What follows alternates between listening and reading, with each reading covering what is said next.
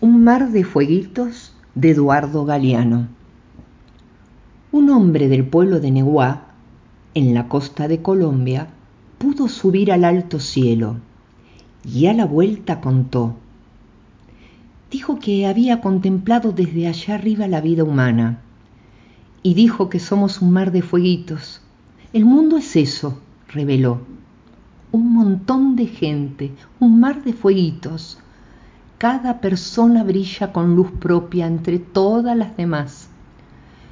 No hay dos fuegos iguales, hay fuegos grandes y fuegos chicos, y fuegos de todos los colores.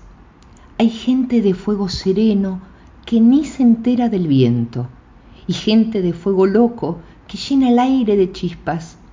Algunos fuegos, fuegos bobos, no alumbran ni queman, pero otros, otros arden la vida con tantas ganas que no se puede mirarlos sin parpadear y quien se acerca se enciende.